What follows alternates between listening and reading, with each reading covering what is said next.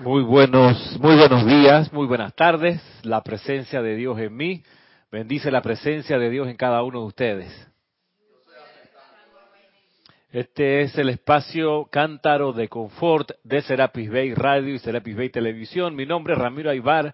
Les doy la bienvenida y les doy las gracias por su sintonía, por su presencia en este lugar, por su atención a esta clase, a esta enseñanza, a la radiación que desde acá enviamos a los cuatro puntos cardinales. En cabina nos atiende hoy Edith Córdoba, con ella sus preguntas, sus comentarios por Skype para que ella las pueda pasar en vivo. Eh, gracias a los que sintonizan esta clase en diferido. Para ustedes también en su presente yo soy. Mil bendiciones y gracias por, su atención dispensada a este espacio.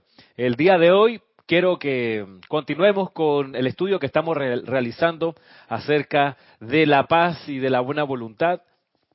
Recapitulando, recordemos que esto nace del interés que tenemos por conocer y comprender la ciencia de la liberación financiera, de la maestría sobre la manifestación del suministro, de modo que ese sea un tema ya manejado y resuelto, que ya no siga siendo un tema que nos ocupe nuestra energía tanto, que nos impida realizar otra parte del plan. En la medida que estamos siempre pendientes de cómo lograr la liberación financiera, pues no pasamos a otros salones de clase, a otros aprendizajes. Entonces, es como les comentaba hace unas horas atrás acerca del uso del, del, acordeón y de los automóviles con caja de cambio.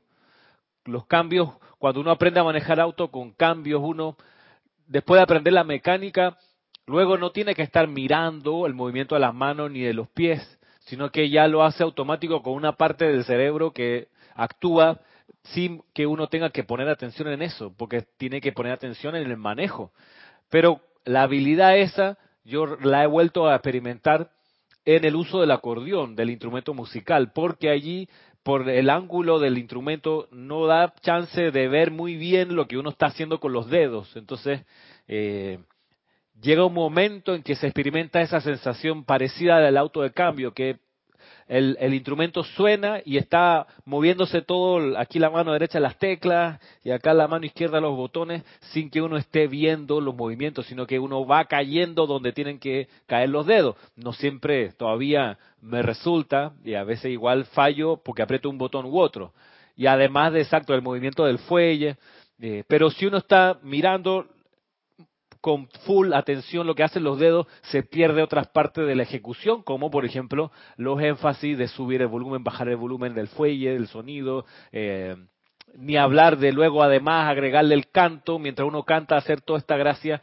Claro, hay un momento que sí se puede hacer y uno es como si estuviera manejando un auto de cambio. La idea es que en la, la ley del suministro y de la liberación financiera lo resolvamos de tal modo que eso esté andando en nuestro quehacer y estemos ocupados más bien en percibir la voluntad de Dios, en percibir el plan divino, en realizar nuestra razón de ser y por su parte todo el movimiento de administración a nuestro alrededor y en nuestras manos esté sin ningún problema funcionando, tú sabes, como quien mueve un auto con los cambios. Uno no está metido viendo cómo es que uno hace, sino que casi que automáticamente, casi que automáticamente uno hace la actividad eso, como les digo, es la idea que creo que nos ocupa respecto de lograr la liberación financiera, que eso esté andando, funcionando para nosotros poder ocuparnos de otras dimensiones de nuestra estadía aquí en la Tierra. Si toda nuestra atención está viendo cómo resolvemos el día a día la plata en el bolsillo,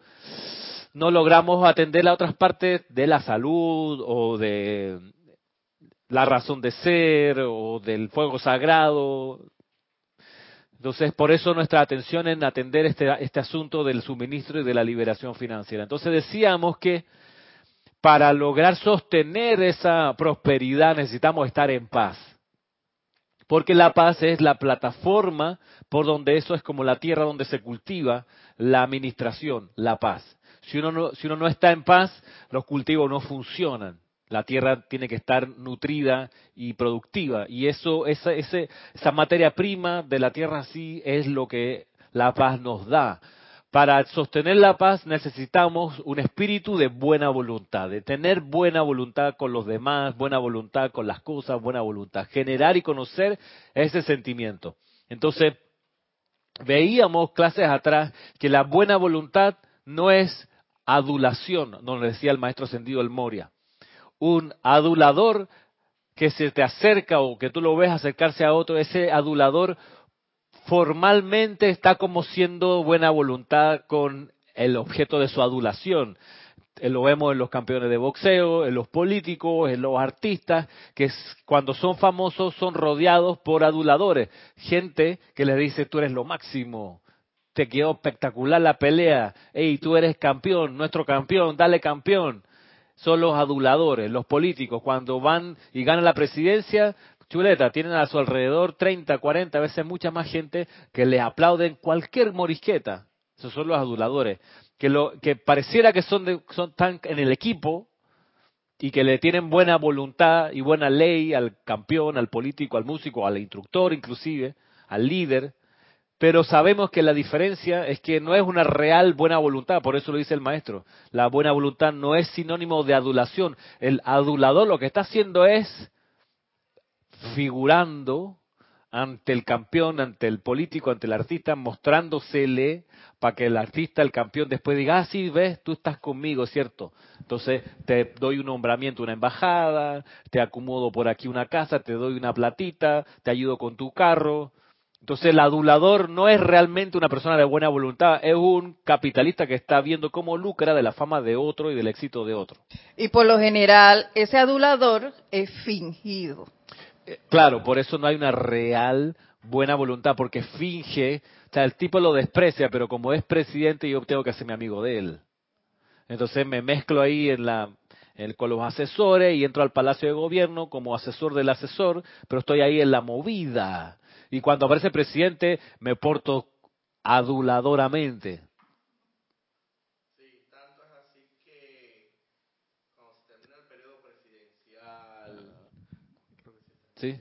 Cuando se terminó el periodo presidencial, cuando el campeón dejó de ser campeón y lo noquearon abruptamente y ya no tiene los millones y todo aquello, entonces, tanto es así que abandonan al que en un momento determinado esto era su objeto de adulación. Y por el contrario, si de verdad hubiera sido, como dices tú, una disposición de la voluntad de Dios verdadera, en las buenas, en las malas, enfermo, sano, ahí estoy, hermano. Como dice la, la el, sacerdote al momento de consagrar el matrimonio. Así mismo. Pero no. Ah.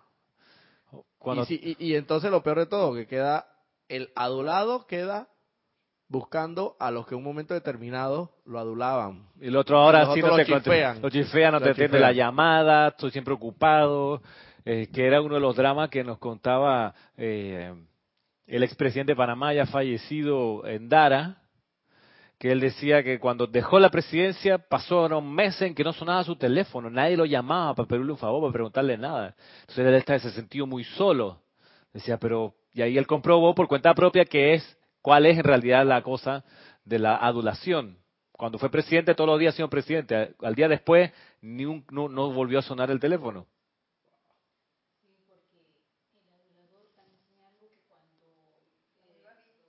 Tiene que hablar más fuerte. Que cuando el, el, adulador encuentra que tienes un error y que para muchos de eso es algo tan grande, ya también deja, así como te adulas, también hace de ti, eh, ¿cómo decir? De un árbol, como dice el dicho, que de un árbol caído hace la leña. Cuando el árbol cae, porque el adulador cuando está en la parte alta de la ola, el adulador lo que hace, no le haga caso, jefe, eso no es verdad se le oculta para seguir en la jugada, él nunca le va a llevar la contra al campeón, al presidente, al ministro, sino que cuando está la podrida, ahí sí, claro, yo le dije que estaba todo mal, no sé qué. Sí, sí, estaba encendido, nada más que tiene que hablar más fuerte. A, lo que voy finalmente es que no nos confundamos con el adulador y la persona de buena voluntad. Lo que nos dice el maestro, no porque te adule y te diga las cosas que eres de mala maravilla, eres la persona que tiene alrededor tuyo, este, tiene buena voluntad. Yo, de hecho, preferiría en un cargo así, en una situación así, conseguirme como asesor a un amigo que me fue amigo mío cuando yo no era famoso. O sea, tú sabes, el amigo que me crié en la calle jugando a la pelota, ese, tráemelo, porque ese me va a decir las cosas como son, no me va a ocultar nada, espero, ¿no? Entonces, eh, ¿qué es lo que a veces pasa? Que los que no se marean con las alturas nombran a, su, a sus cercanos cercanos gente que los conocen de hace mucho tiempo y que no le van a adorar la píldora, le van a decir, presidente, este es un error, no se meta por ahí este contrato, es una, un embuste o etcétera. Le va, porque, pero el adulador le va a decir, le va a estar siempre tirando con la toalla aire, porque no, no, tú eres lo máximo, sigue así, que que de hecho aquí en la historia de Panamá pasó cuando un expresidente que todavía vive quiso pasar la, una reforma a la constitución para poder reelegirse inmediatamente, el equipo alrededor, salvo excepciones, todos alrededor le decían, usted va a ganar el plebiscito, no se preocupe, estamos con las encuestas arriba, vamos a ganar que sí, que sí, que va a ganar el sí, y perdió el plebiscito, y entonces, oh, decepción, ¿por qué nadie me dijo que estábamos tan mal? Claro, los que sí le decían, jefe, presidente, esto es una locura, la gente no quiere, esos que sí le decían, ese presidente en ese momento, se lo digo porque yo sé lo del tramado, ese, ese presidente decía, tú estás equivocado. No, no, no, no, me quiere desanimar. Y entonces dejó de escuchar, por las alturas, dejó de escuchar las voces que le decían, esto es una tontería, no se meta por ahí. En fin, el maestro nos hablaba de eso, ¿no? De la adulación versus la buena voluntad verdadera. Otra cosa interesante e importante acerca de la buena voluntad es que la buena voluntad es el sentimiento de Dios. Cuando nosotros sentimos buena voluntad por algo, por alguien, ese es el sentimiento, esa es la presencia yo soy sintiendo. Y eso es bueno reconocerlo, porque entonces uno sabe por dónde va la cosa. Si uno se siente de buena voluntad con alguien, hey, esto es Dios sintiendo a través de mí. Eso es importante reconocerlo y atesorarlo. Y nos decía el maestro Sendido Moria acerca de esto, que la, la buena voluntad, la verdadera buena voluntad, está basada en el amor de Dios, allí donde no hay discriminación racial ni fanatismo.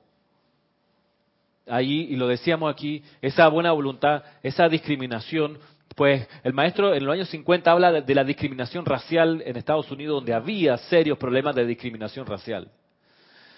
Pero hoy en día, transportado a nuestra situación donde la discriminación racial no es tan evidente o se ha ido adelgazando en intensidad, hay otros escenarios de discriminación, y lo decíamos respecto de, los homosexuales, gays y lesbianas, que la gente les tiene animadversión, les tiene mala voluntad. Les tiene mala voluntad. Y entonces les impiden realizar una vida como los demás por su preferencia de género. En estos días, el presidente de Estados Unidos le impidió, hizo un decreto para que no formaran parte del ejército los transexuales, los que se cambian de sexo, que naciendo hombres se operan y se cambian y se llenan de hormonas para ser mujer y viceversa. Y era, era, era curioso esa, esa medida. Varias, varias detonaciones alrededor surgieron. Por ejemplo, que los que manejan el ejército de Canadá dijeron, si no, si en Estados Unidos no nos quieren recibir, vengan, que vengan para acá, que aquí sí los acogemos, no hay problema. Otra cosa que les decían, a ver, ¿será que son malos soldados los transexuales? Porque si son malos soldados, está bien que los dejen por fuera, pero si son buenos soldados, hacen bien su trabajo, ¿por qué echarlos?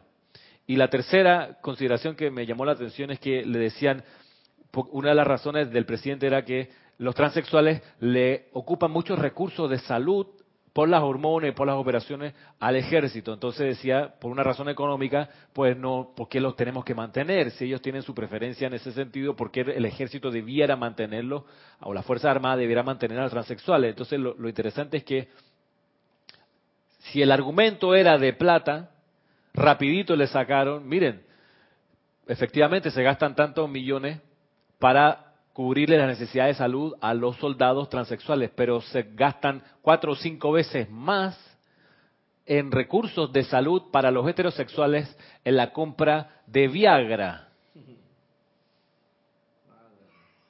Para gente que está activa y retirados, que como retirados todavía van a la ventanilla y usando los recursos del Army compran el Viagra.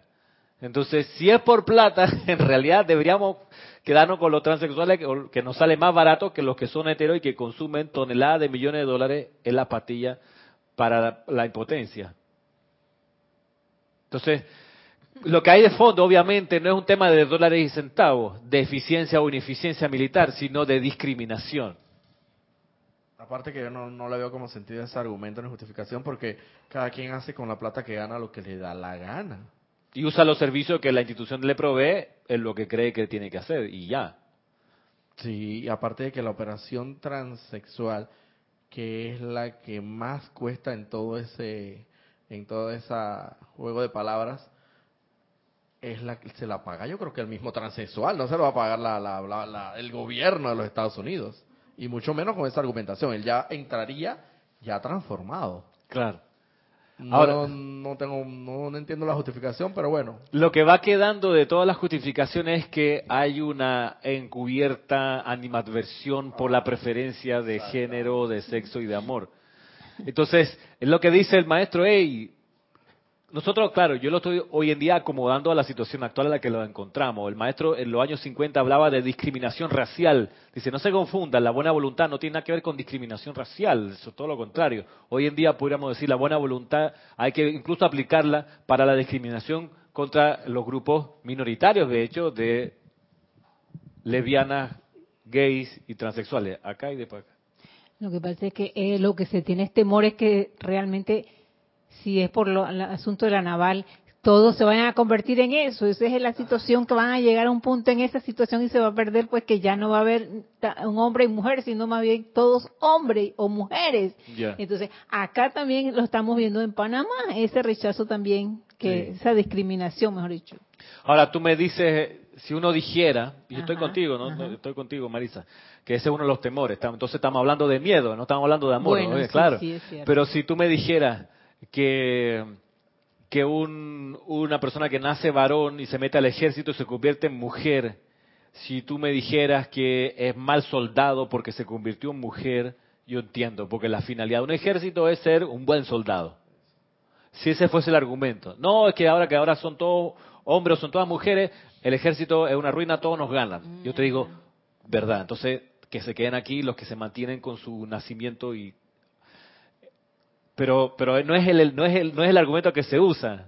De hecho, la- la- el ejército de Estados Unidos no ha ganado ninguna guerra después de la Segunda Guerra Mundial, que no la ganaron ellos, que la ganaron los soviéticos en Europa correteando a los nazis. Pero de ahí en adelante, la guerra de Corea, la guerra de Vietnam, la guerra de Irak, inclusive, la perdieron. Las tres. Entonces, y era un ejército de heterosexuales general. en ge- O sea, lo- la, la aceptación de los homosexuales ha sido los últimos cuatro años. Entonces, si es por eficiencia, si vamos a cuestionar la eficiencia de la institución por tus preferencias, no van a tener por dónde. Lo que, a lo que voy, y, no quisiera extender mucho más en esto, es que lo que hay es un tema de discriminación, ya. O sea, le tiene mala voluntad a la gente que se cambia. Y yo no, yo no, yo no le estoy diciendo si estoy de acuerdo o en contra, si me caen bien o me caen mal. Lo que estoy diciendo es, en la medida que no le tengamos buena voluntad a todas las manifestaciones que vemos, en esa medida no vamos a tener paz. Es que si nos vamos a hilar un poquito más delgado en ese sentido, eh, eso lleva implícito la mala voluntad, podemos llamar mala voluntad, ¿no? O lleva implícito una crítica, condenación y juicio. Exacto, exacto. Entonces ya, listo, se, se, se derrumbó todo el, Se argumento- derrumbó, el claro. argumento. Como no eres como yo, entonces estás, estás mal. Esa es la juicio crítica de condenación. Y eso es lo que socava la paz y eso es lo que trae pobreza y carestía. Entonces resolvamos toda la, la ecuación. Amemos y reconozcamos con buena onda y buena voluntad a todas las manifestaciones de la vida. Por, ma- Ey, yo conozco gente hoy en día que, que dice que le da asco, así mismo se han expresado, le da asco ver a un homosexual, le da físicamente una perturbación. Digo, obviamente tú tienes un pro- el problema es tuyo, ¿no? es de- Homofóbico. son homofóbicos, exacto. Y son esas personas que todavía a estas alturas se, se, se irritan y se molestan cuando ven a un hombre con la camiseta rosada o rosa. Yo hay gente así. Y incluso esa gente así que discrimina, que tiene ese- esos problemas, A eso también hay que tenerles buena voluntad. Y si uno no les tiene buena voluntad, entonces transmutar ese sentimiento de mala voluntad. Si en realidad uno quiere tener paz, si en realidad uno quiere tener la liberación financiera, para en realidad ocuparse de cosas todavía más trascendentales que el suministro de dinero y de cosas. El maestro Sendido el Moria nos decía también en, este, en esta oración, la buena voluntad está basada en la pureza y en el desprendimiento. La verdadera buena voluntad está compuesta de sinceridad de motivo y designio, de fe iluminada y confianza, de buen sentido común, de buen sentido común, mira, sabiduría y de discernimiento. Y unamos eso con lo que sigue, recordemos eso, buena voluntad también significa buen sentido común y discernimiento, buena voluntad. Mira, dice, la verdadera buena voluntad se fundamenta en la capacidad de concentrarse en esa parte del plan que tú puedes realizar. Y tú ciertamente tienes suficiente sentido común como para saber que ni siquiera yo puedo realizar la totalidad del plan de Dios. Como tampoco podría hacerlo el amado Jesús, el señor Gautama ni el señor de la llama Sanat Kumara antes de ellos.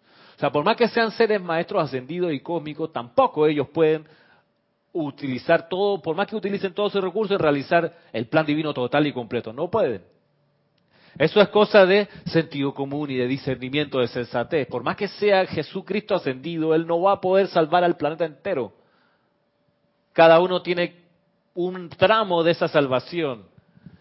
Entonces, ahí está Marisa, ahí está Roberto, donde uno discierne y donde uno hace un ejercicio que la personalidad no quiere, y el ejercicio es conocerse a sí mismo y, y darse cuenta a uno qué capacidades tiene y, para no para para no creerse uno más de lo que puede hacer. Mm. Eso es el discernimiento y el autoconocimiento, el autoexamen, donde uno dice, mira, yo quiero llegar allá, pero de aquí hasta allá tengo que poder tener esto, esto, esto, esto, esto y lo otro. ¿Lo tengo o no lo tengo? Uno discierne.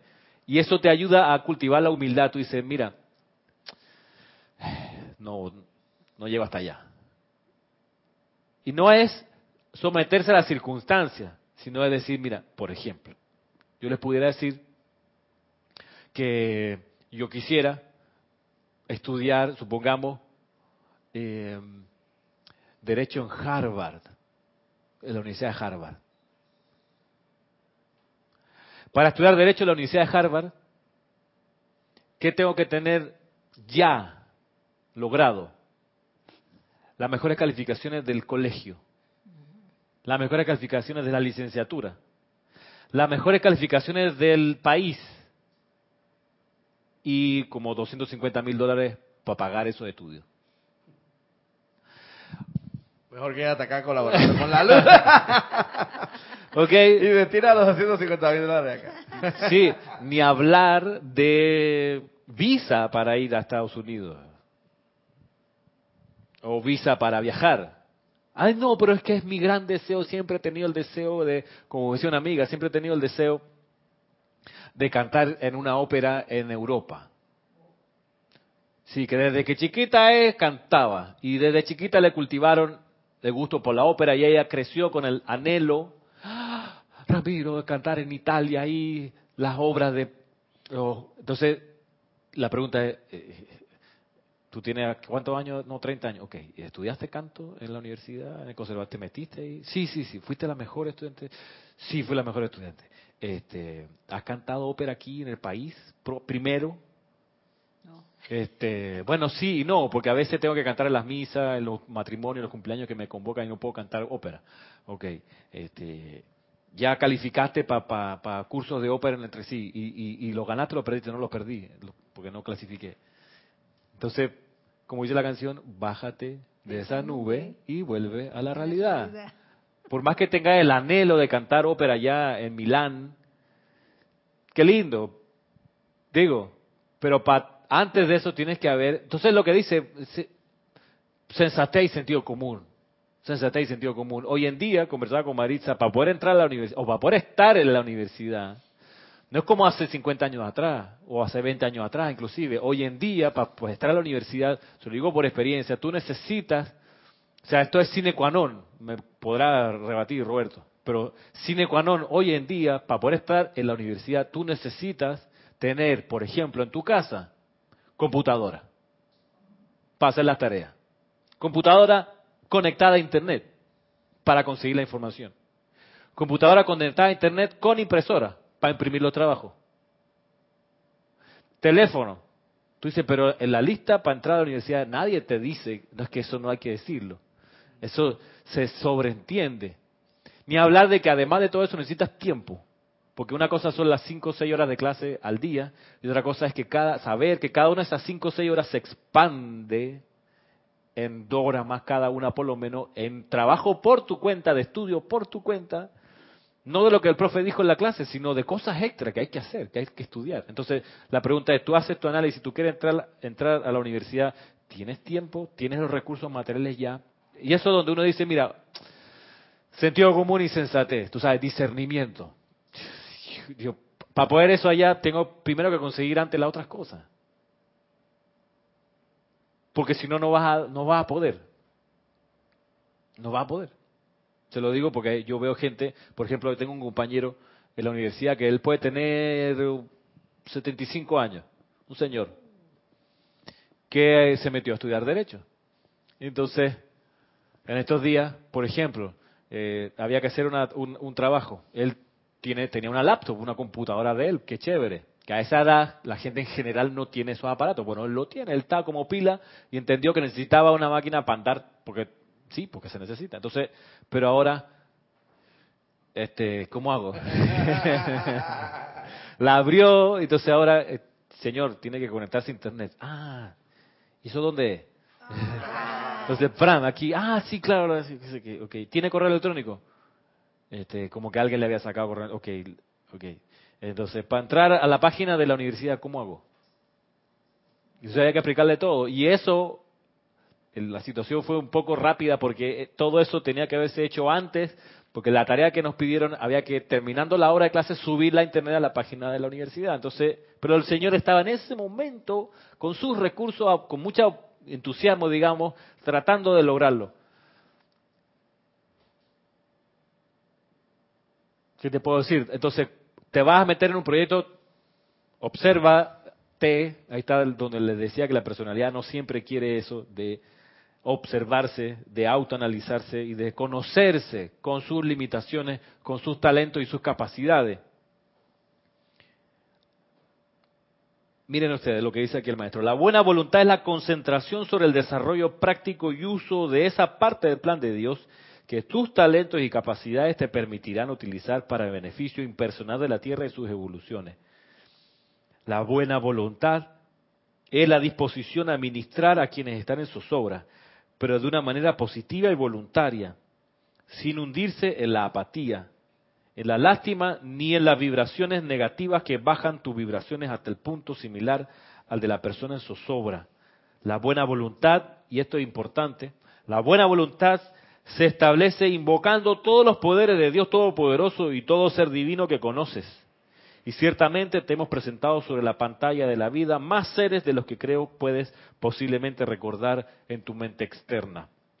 Invocar, parte de la buena voluntad es, se establece invocando todos los poderes de Dios Todopoderoso. Entonces, por favor, me podría explicar un poquitito más eso, porque para poderlo comprender. Mira, y, tomando la misma expresión del maestro señor Moria en otra parte, él decía, él dice que en el momento que uno sienta que no, ya no tiene nada que hacer, por ejemplo, que está, la, no sé, en un tráfico esperando que la, fila avance, o en la casa que uno terminó ya de cocinar o de lavar, dice, en esos momentos que ustedes no tienen nada que hacer, pónganse a invocar la ley del perdón. O sea, que no haya tiempos muertos en la vida de uno. En ese momento, pónganse a invocar la ley del perdón por sus errores y los de toda la humanidad. Sí, precisamente es de eso lo que se trata, ¿no? De, no dar cabida alguna a, que tengas momentos así. De ocio. De sí, eso, eso, de ocio. Rascarme la panza viendo tele. Sí, sí, sí, que bueno, eh, aquí estoy, tú sabes. Sin nada que hacer. Sí, exacto, así que voy a, como dices tú, ¿no? Sí, aburrido, no sé, Voy a ponerme a mirar el techo aquí, será. Sí, hombre. Entonces, en ese momento, invoque la ley del perdón por sus errores y la humanidad. Los de la humanidad lo, recomienda el maestro.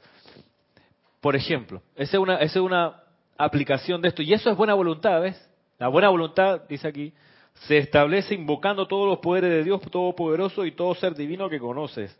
Porque uno dice, no, si yo lo hago, yo voy al ceremonial, ahí invoco todos los poderes de Dios, sí, pero cuando sale del ceremonial, a veces pasa que uno tiene momentos en que ya terminó todo lo que tenía que hacer. Es como la canción esa de, de Pablo Milanés que se llama Sábado Corto. Dice, sábado al fin, terminé de estudiar, te propongo un hermoso plan que no nos deje sin repasar.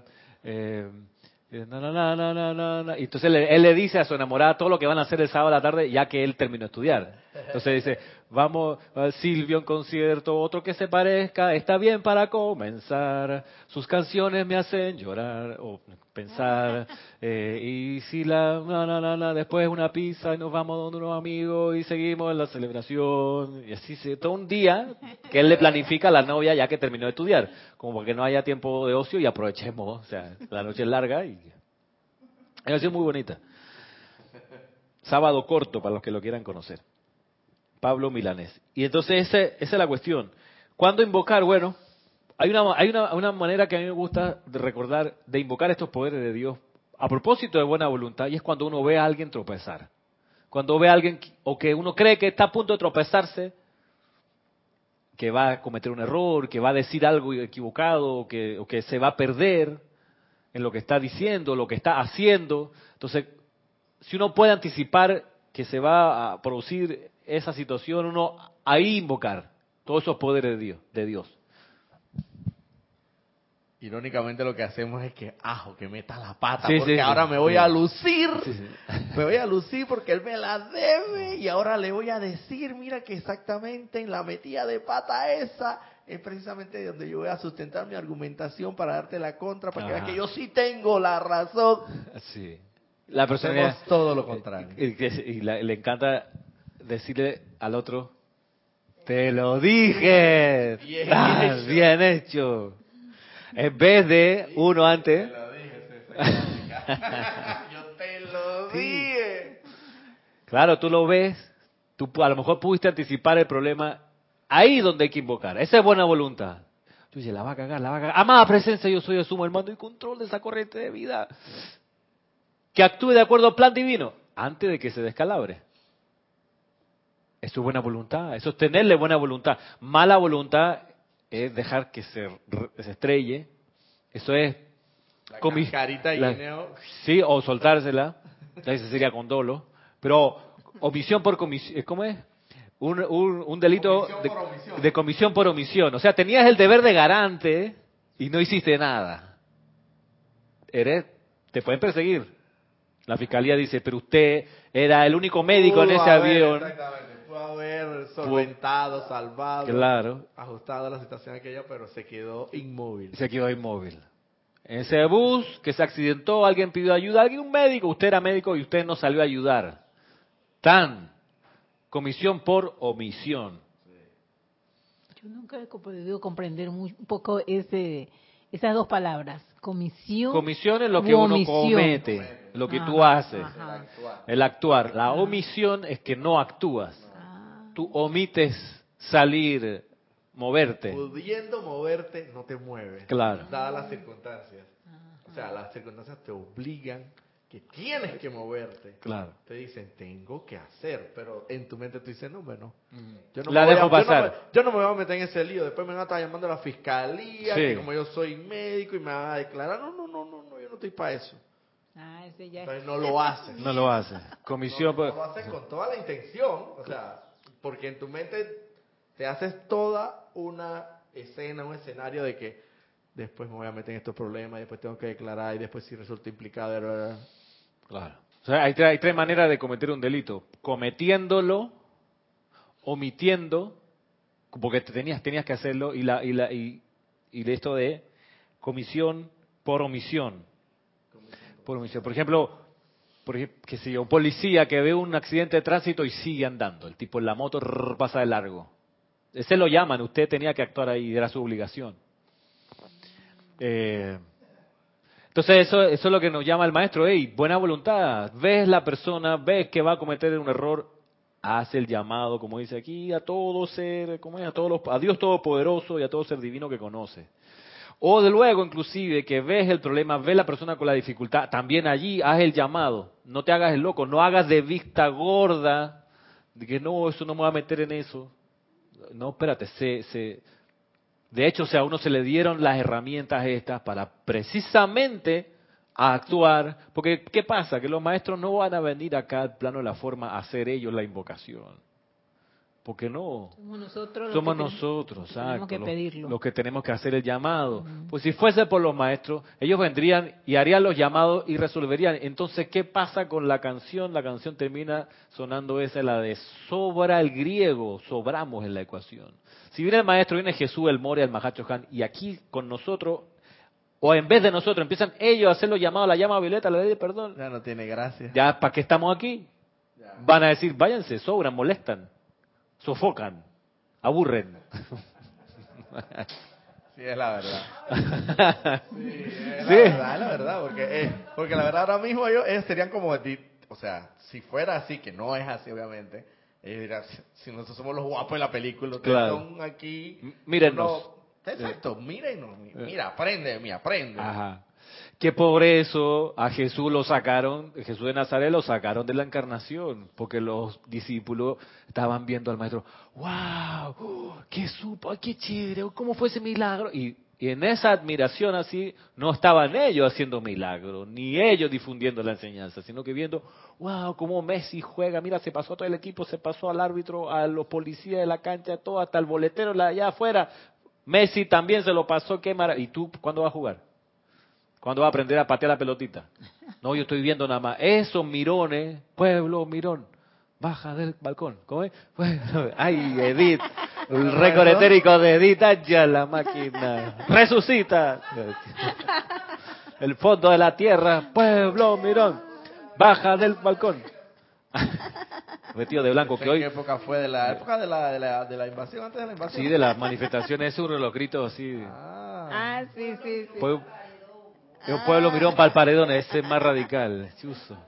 Yo conozco, sí, ey, esa es otra versión. Esa es otra versión. Pueblo mirón para el paredón, chuleta. Sí, yo me acuerdo del pueblo unido jamás será vencido, Ajá. que lo variaron como pueblo armado jamás será aplastado. había, había uno por ahí también de las pailas, pero no me acuerdo cómo era. De Ok. que- de- acuérdate que sonaban las pailas y Sí. la cuestión, pero de eso hicieron también un... Pero bueno, volviendo. pero Sí, pueblo mirón, baja del balcón, estudiante, no te quedes mirando el descalabro, digo, hey, desarrolla buena voluntad, invoca a todos, al Dios Todopoderoso y a ser divino a todos los que tú conoces para la solución de eso. Entonces, ¿cuándo hacer el llamado? ¿Cuándo practicar la buena voluntad? Dijimos, cuando aparentemente ya no tienes nada que hacer, ponte a hacer invocaciones en ese momento. Cuando yo, por ejemplo, lo hago, por ejemplo, cuando arranco el auto, yo sé que mi auto necesita unos minuto y medio como para que el sistema empiece a andar. Y se- yo lo reconozco porque el motor suena distinto. Cuando de- después de, de- eso de ser el trabajo de la computadora del, del auto. Pues después de esos minutos, al principio cuando uno arranca, el auto como que manda todos los fluidos, los empieza a mover los aceites, no sé qué, ta, ta, ta, ta, ta, y el, y el, el mismo motor suena distinto. No sé si tú lo, lo has escuchado, pero yo sí en el, en el mío. Hoy me percaté de eso. ¿Sí, hoy te preguntaste? Sí, porque tú estabas ahí que... Ah, exacto. De hecho, en, la, en el panel del carro, se, me, cuando al principio yo arranco, se me quedan en esos minutos eh, la luz, una lucecita que me muestra la llave prendida, encendida, la llave con un dibujito, una llave con, luz adentro, y cuando termina de hacer eso, hay dos, dos fenómenos, dos fenómenos. Se apaga la lucecita de la llave y el ac- la marca del acelerador baja. Como que en esos minutos el carro está, minuto y medio está eh, volviendo a la vida. Entonces suena de hecho el motor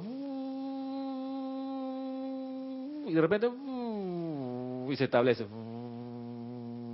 y ya y está como ya libre de un estrés que el carro tiene al principio, como que se pone ah, a despertarse. Ya, se despierta, no sé qué, mira bien, qué onda, quién se subió, ah, ya está bien, pero a ver, ah, como quien que se, como quien se estira, ¿no? Y entonces, pero desde ese momento, cuando no hay nadie, claro, yo aprovecho y yo sé que me va a tomar un minuto y medio, bueno, amada presencia de Dios, yo soy, te invoco a la acción, asume el mando y control de automóvil de esta casa, de todo lo que tengo que hacer hoy. aunque ya lo haya hecho esa invocación en la aplicación, yo vuelvo y la hago otra vez. Aprovechando el tiempo, porque ¿qué voy a hacer ahí? ¿Mirar de nuevo el teléfono? ¿Escuchar las noticias? Momentos. Sí, Ramiro, pero eh, mira, y los maestros en su misericordia infinita lo plantean de esa forma que para que le sea hasta cierto punto, para que no sea más fácil. Ven acá, en tus momentos de asueto no te pongas a holgazanear y aprovechalos en boca, ¿no?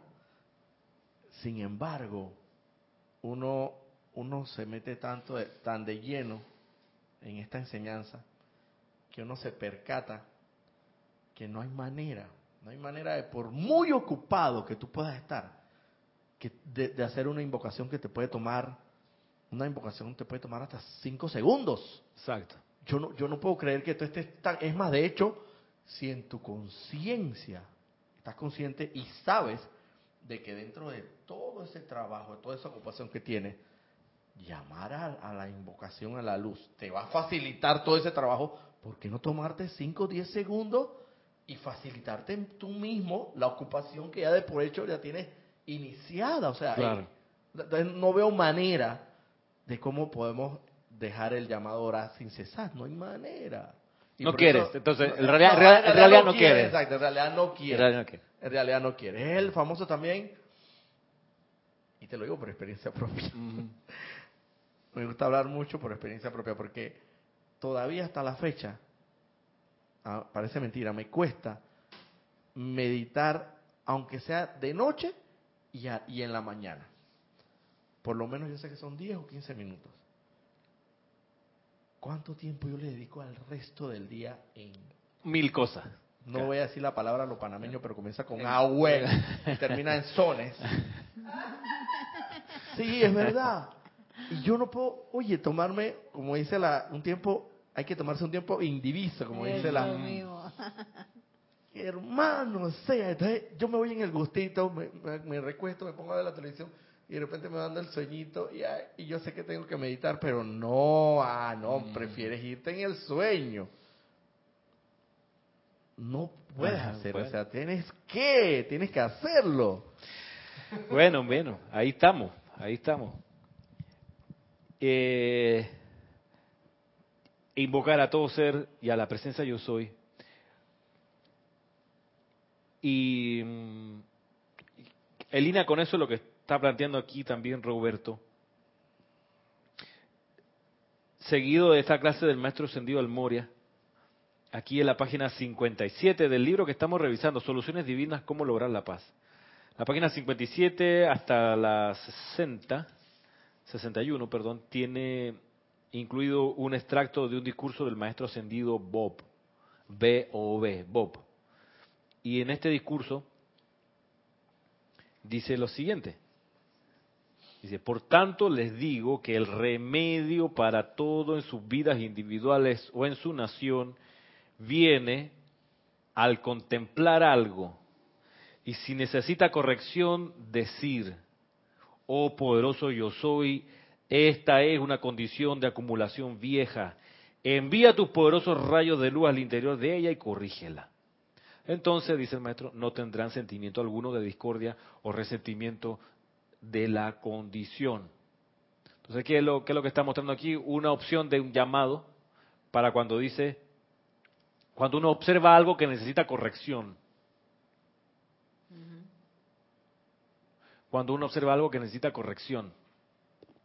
Y, y por mi experiencia, y lo compartí hace unos días con, con Kira a propósito de un amante de la enseñanza del dios Merú, acerca de los efectos de la expansión de la llama dorada de la iluminación, que el dios Merú decía que en la medida que la llama de la iluminación se expande, uno puede ver más claramente los errores.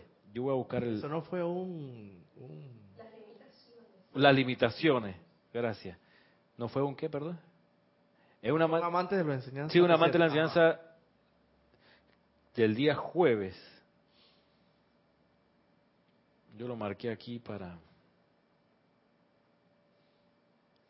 Creo que decía algo así como que la iluminación está determinada por la expansión de la llama de la llama triple en el corazón. Exacto. De modo que eh, cuanto más se expanda la llama triple, más veremos, más claramente, lo, lo que uno pudiera, más iluminadamente veremos. Lo que uno pudiera creer en un principio que uno va a ver solamente lo chévere, lo luminoso, lo espectacular. Uno se vuelve también sensible o percibe lo que no es luminoso y espectacular. Y eso es parte del asunto. Eso es parte del asunto. De, porque si no vemos lo que hay que corregir, no sé cómo vamos a ser llamados si todo lo vemos espectacular, si todo lo vemos perfecto, si todo lo vemos y lo escuchamos afinadito. No sé cómo uno va a corregir. Claro, en el plano de los maestros ascendidos, eso es así. Todo es perfecto, todo es chévere, luminoso, afinado, ordenado, armonioso. En el plano de la imperfección donde estamos nosotros, sería autoengañarse, decir, no, no, yo solo veo la perfección cuando, hey, Dios mío, o sea, ¿qué te puedo decir? Tantas cosas que necesitan corrección. Lo que recomiendan los maestros en esos casos es no quedarse en la refunfuñadera de mira la, la incorrección que encontré, sino, como dice acá, hey, el remedio para toda su vida individual es su nación viene al contemplar algo y si necesita corrección, decir, oh poderoso yo soy, esta es una condición de acumulación vieja.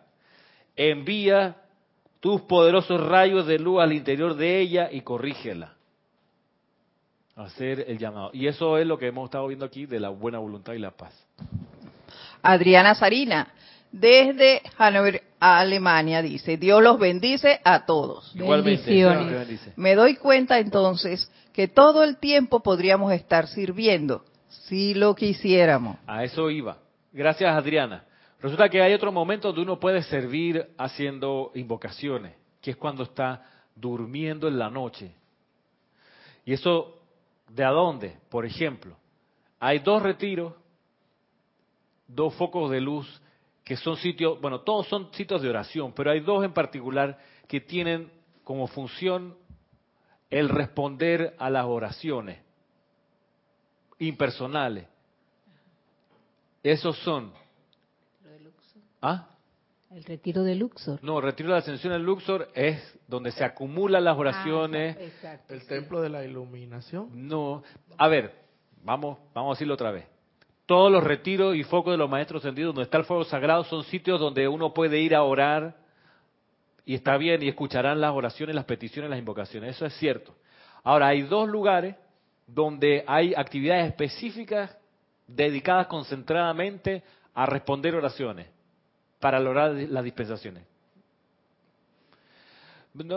Son el templo rubí, Ajá, eso es lo que iba a decir. el templo rubí en la sexta esfera, Es sexta esfera, exacto. Sí, el templo rubí, eh, y tenemos un canto al templo, la sexta esfera, vi al templo rubí. Estaba decir, muy yo bien, creo. Sí, sí, sí. Sí, sí, es que me acordaba, lo, lo relacionaba con el amado Maestro Ascendido Jesús y la Claro, Madre María. exacto, porque ellos sirven ahí también.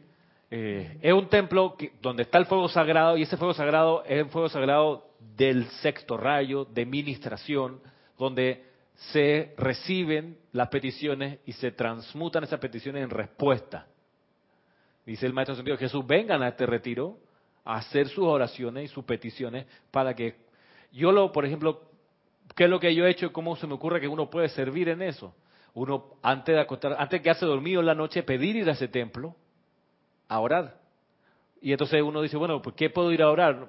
No para cosas individuales propias, para eso tengo mi presencia yo soy. Vamos a cosas macro que se necesitan resolver o que se necesita una solución. Bueno, conflictos, en, como dice acá, conflictos en naciones.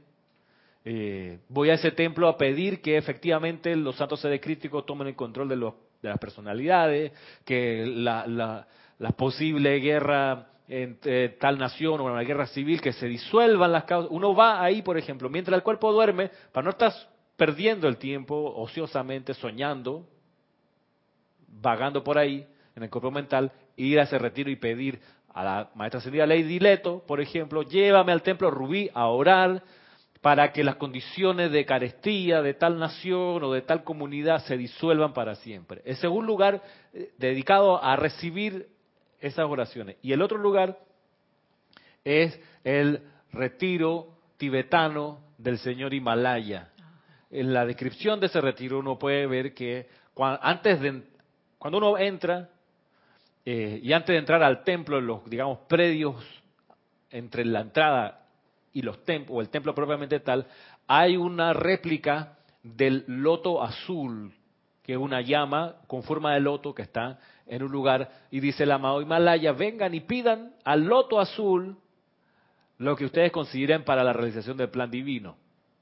Entonces ya tú tienes dos lugares, amada presencia yo soy, maestra ascendida Lady Leto, mientras esta noche el cuerpo físico duerme, llévame al templo rubí y al retiro el loto azul, a esos dos lugares, a pedir por taca, taca, taca, taca, taca, taca, taca, taca, taca, taca, taca, taca, taca. Lo que uno crea.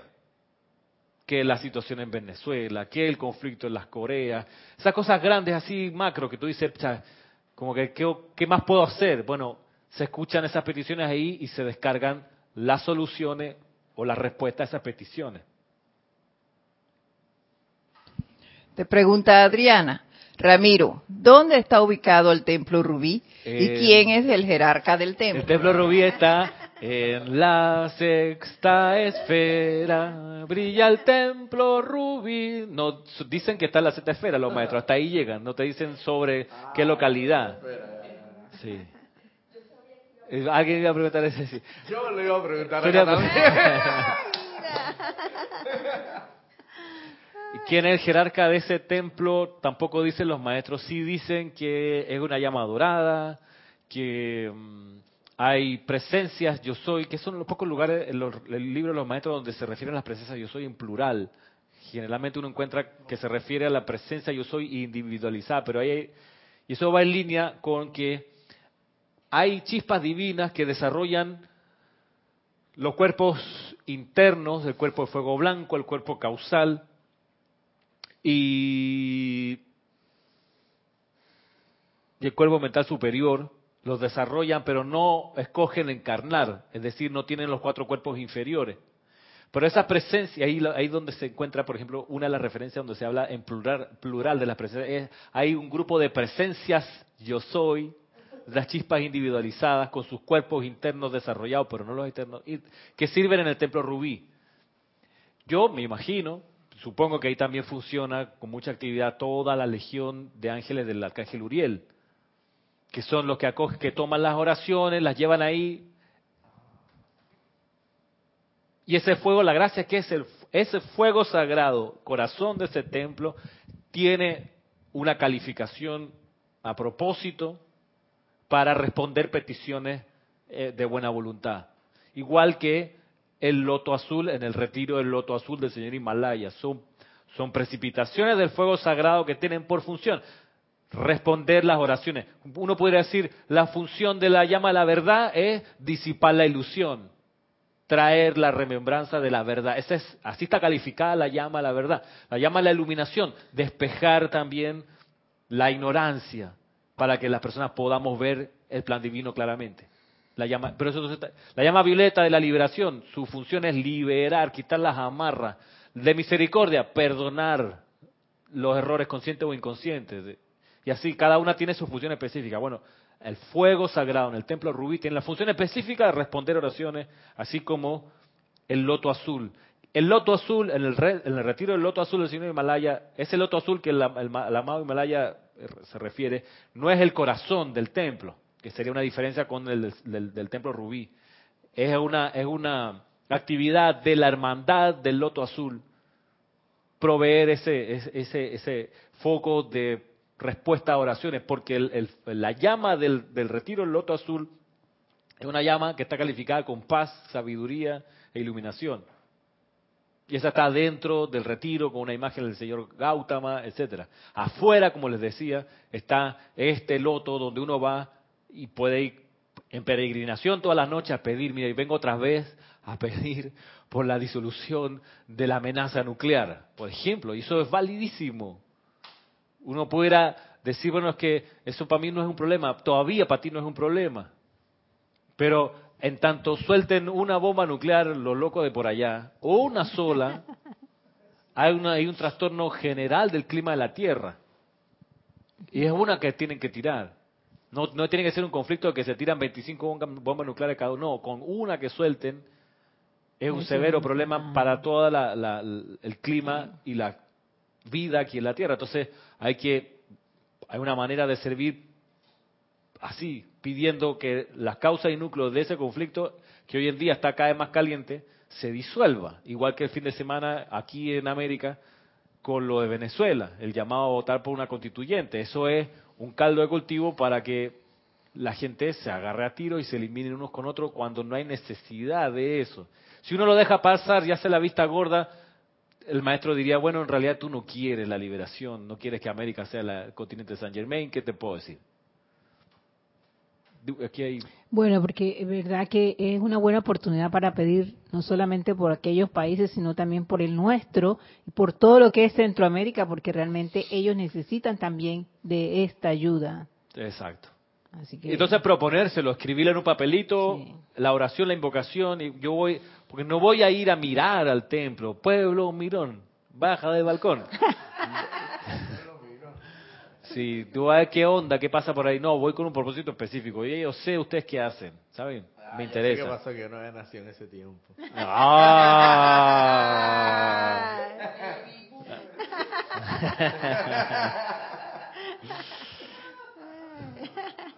Roberto, Roberto.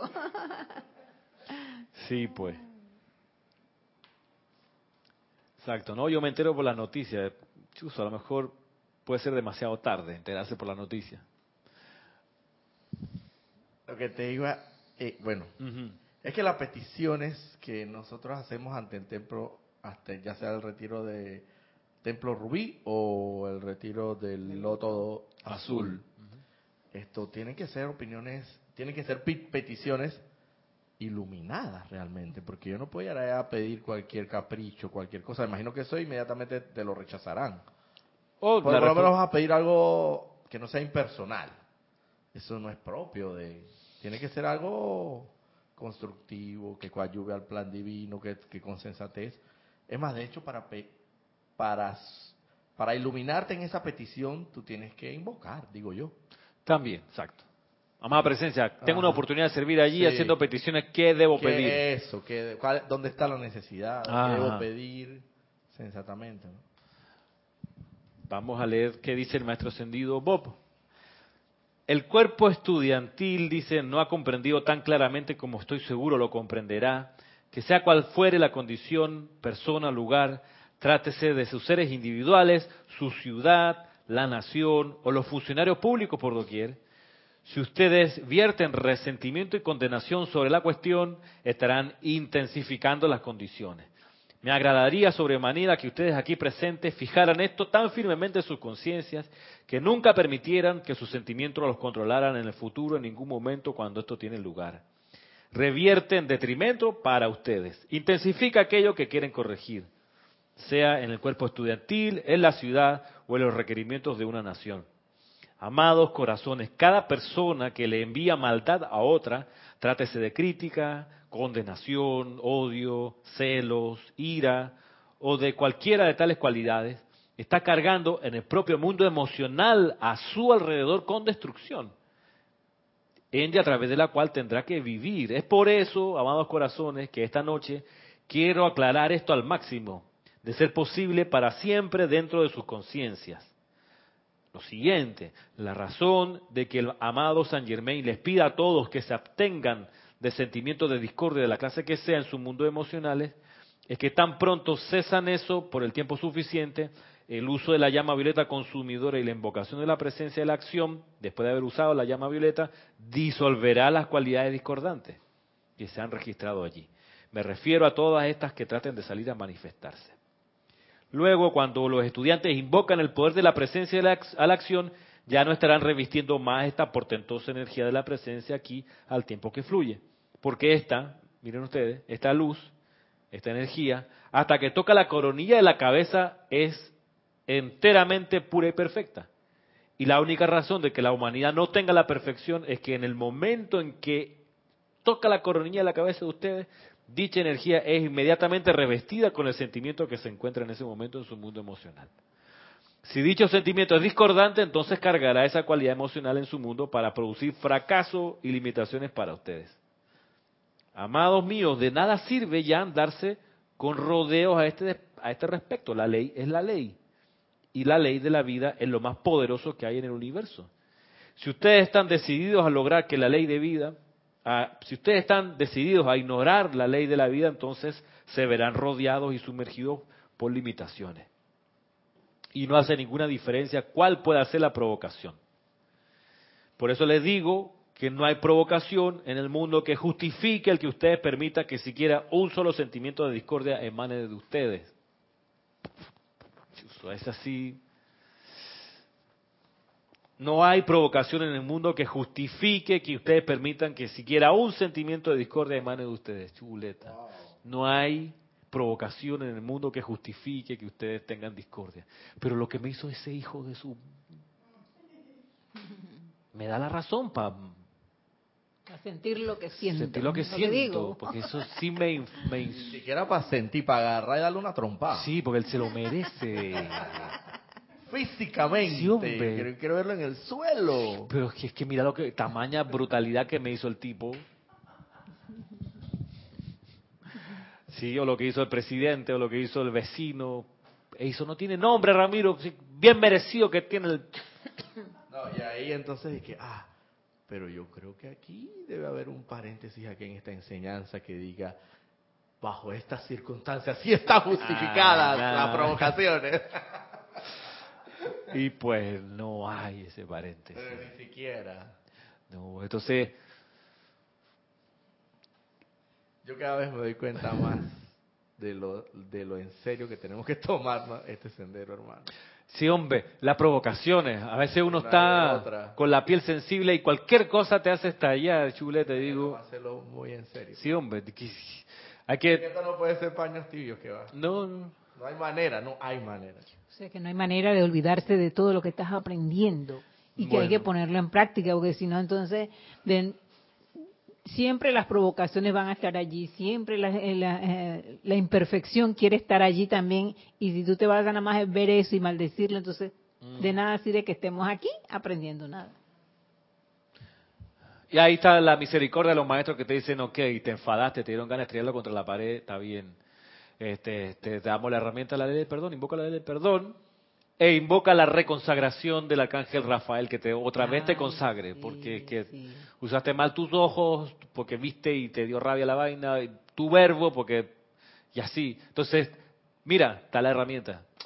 Pide perdón por el mal uso de la energía y pide consagrarte otra vez al servicio del Dios y nos dan esa nos dan esa nos dan esa chance de reconsagrarse. Y hay una hay una una una clase el maestro sentido Pablo Veneciano, del Mahacho Han, uno de ellos, o de otro maestro, pero lo que recuerdo que es importante y pertinente con esto es que señalan que uno puede pedir que esa energía, cuando toque la coronilla de la cabeza, antes de que entre a los cuatro cuerpos inferiores, sea calificada con algo en particular.